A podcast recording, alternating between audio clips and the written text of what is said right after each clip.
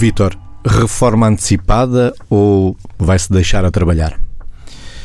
Depende das circunstâncias. A trabalhar, a trabalhar sim. Uh, reformado ou não, logo se vê. Porque olhando, uh, de, olhando para a pergunta que me faz, uh, vou olhar em duas perspectivas. Uma coisa é aquilo que formalmente implica a pessoa reformar-se do seu trabalho, do seu emprego, mais do seu emprego.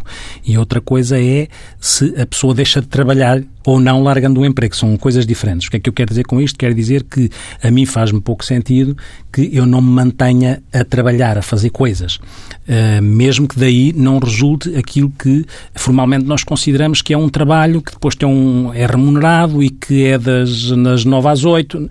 Nesse sentido, acho que cada vez uma altura em que dá jeito nós não temos essa obrigação, não temos esse dever colocado dessa maneira, mas também não me faz sentido que me desligue daquilo que é a estimulação que advém de estar ocupado. E o ocupado tem aqui um caráter que pode ser lúdico, com certeza, um caráter físico, um caráter cognitivo, intelectual, porque seria muito complicado eu que enquanto se defende isso para os outros, não defendesse para mim a mesma coisa que é que se deve ir ao ginásio no sentido físico e no sentido intelectual. Não faz muito sentido, não, não me faz muito sentido reformar-me daquilo que é a estimulação cognitiva, a estimulação física, a estimulação criativa, lúdica, cultural. Isso não me faz sentido porque acho que o meu cérebro e o meu corpo precisam de estar ativados até que um dia deixem de estar por ordem natural das coisas, mas isso, alguma imposição será feita do exterior. Eu não, acho que vou estar a fazer alguma coisa sempre. Margarida.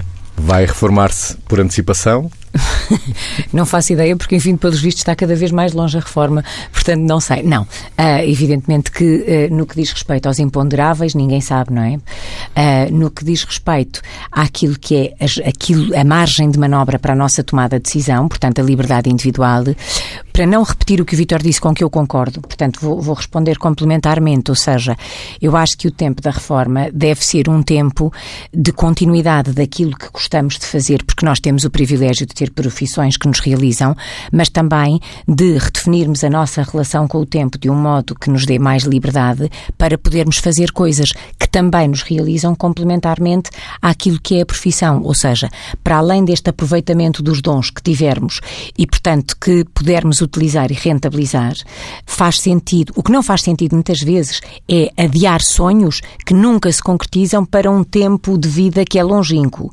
Agora, faz sentido pensar que a reforma é um tempo a ser preparado por cada um de nós, com coisas que, de alguma forma, sentimos que vamos ter maior disponibilidade, quer intelectual, quer temporal, seja no cuidado connosco mesmos, enquanto pessoas, como o Vitor dizia, o ginásio físico e intelectual, digamos assim, quer seja no cuidado e nas relações também com a vida e com tudo aquilo que às vezes por estarmos a trabalhar excessivamente ocupados não temos tempo de nos dedicar de uma forma mais uh, sistemática e portanto eu vejo a reforma como uma oportunidade.